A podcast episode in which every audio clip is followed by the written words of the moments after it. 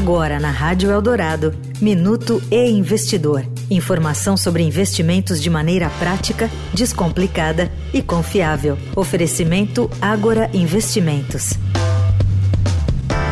A URB, agência online de viagens, se popularizou no país pelos preços surpreendentes nos pacotes de turismo, mas parece que a conta parou de fechar.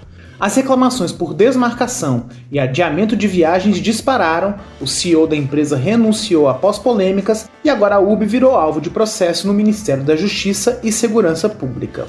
Para advogados, se os compromissos firmados nos pacotes adquiridos não forem cumpridos, os clientes da URB têm direito de pedir remarcação da viagem sem custo adicional, ou até mesmo a devolução completa dos valores pagos corrigidos pela inflação. O advogado Lucas Sampaio destaca ainda que, em alguns casos, é possível até entrar com um pedido de danos morais e materiais contra a empresa, especialmente naqueles casos em que o viajante tenha sofrido outras perdas financeiras em decorrência das desmarcações da URB.